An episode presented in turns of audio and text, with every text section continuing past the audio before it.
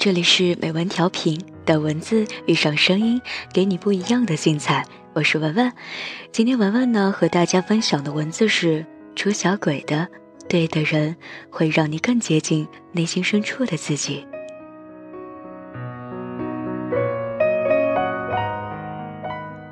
我曾经爱上一个很酷的人，他比我高一届，我知道他是一团烈火，但是我甘愿做一只扑火的蠢蛾子。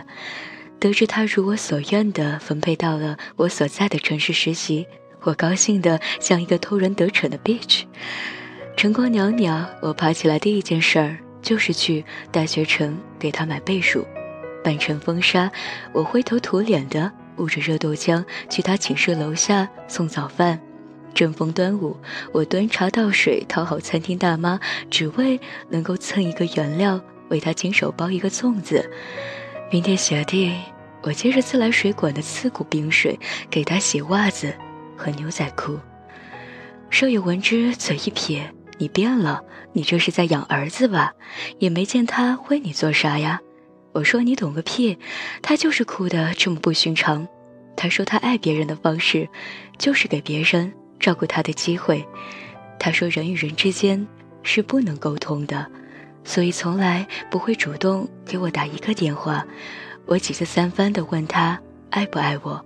他轻吐烟雾，反问一句：“你说呢？”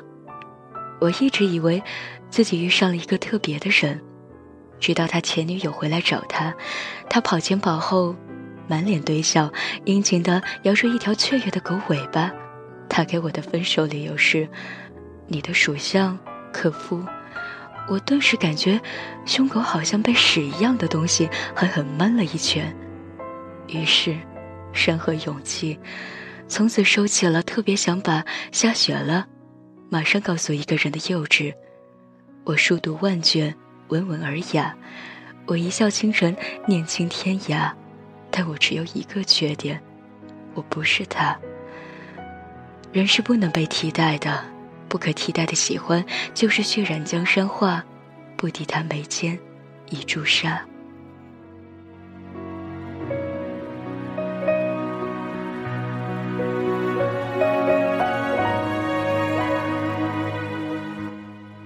后来我也变成了一个很酷的人，然后遇到了他，相思入喉，我不肯说想他，他只说锅里煨着汤，少年已断肠。月下饮茶，我说怕太用力会烧死他，他说跟你在一起，我连活着都不怕，还能怕什么儿女情长？人人都知道死心塌地的爱一个人是不明智的，但人人都像这世间的聪明人一样。请且延伸，不行就换。那谁来拱手山河讨你欢？那谁又能陪你横刀立马在云端？有人熬一碗鸡汤，告诉你爱一个人绝对不能倾尽所有；有人失一身情伤，笑天下痴情人头破血流。爱一个人有一百种方法，但有些人除了竭尽全力，其他怎样都学不会。你长跪不起，摆满鲜花，他凄眉一笑，说你是在裹挟他，于是冷艳说不。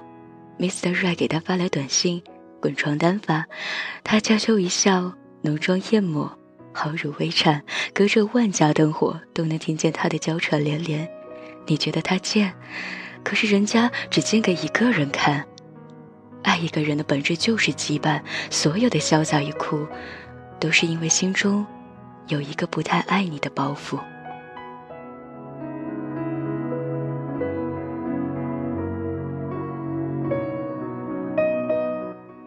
一个月前，一个男读者焦虑的给我讲了一件略羞涩的事儿。他说：“虽然这事儿有点难以启齿，但是确实影响了我的生活。”我大惊，生怕有人又来我这讨论阳痿早泄尿分叉，然而并没有。他说。跟女朋友相恋三年，感情一直不错，床上生活也十分和谐。不管他俩闹了啥矛盾，向来都能够一炮泯恩仇。但是最近一个月来，女朋友突然不让碰了，他主动亲热，就换来一句：“我他妈都要累死了，你怎么一天天就光想着这些事儿？”他不安地问我：“这正常吗？还是我想多了？”我说：“你跟他谈过吗？”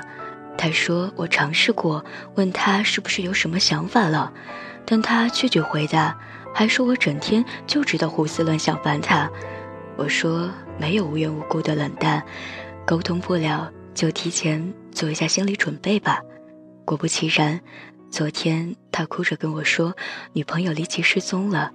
他说自己可能有了喜欢的人，所以他对他越好，他越是烦。但是他又没有犯错，他实在找不到离开他的借口，就一直纠结，直到刘星出走，再不回头。有人说我男朋友是高管，特别忙，所以他出差一个月只给我发了一条短信，这也正常的吧。有人说我相亲遇到了一个人，各方面都不错，就是有些冷静。但毕竟大家都是成年人了，谨慎一点的若即若离也正常的吧？不好意思，这不正常。如果他认定你是对的人，即便他是玉皇大帝，也会见缝插针的惦记一下王母娘娘的一日三餐，头疼脑热。严丝合缝的两个人，对彼此来说既是天使，也是魔鬼，谁也不会比谁更高贵。沈从文给张兆和写过几百封情书，他说：“我行过许多地方的桥，看过许多次的云，喝过许多种类的酒，却只爱过一个正当最好年龄的人。”梁启超与李惠仙做了一辈子的夫妻，只吵了一回架，梁启超却为此悔恨终生。妻子去世后，梁启超写下：“今我失君，只影彷徨。”瞿秋白与杨之华分别在即，看见妻子醒来，瞿秋华便把十本黑漆布面的本子分成两半，这五本是你的，这五本是我的。我们离别了，不能通讯，就将要说的话写在这上面吧。到重见的时候，交换着看吧。杀死爱情的方式很多，但成就长情的方式，却无一不是时时牵挂。如果你找不到一个对的人，那么无论换多少人，他们都是你郁郁寡欢的替代品。如果是对的人，它一定会让你更接近自己的内心。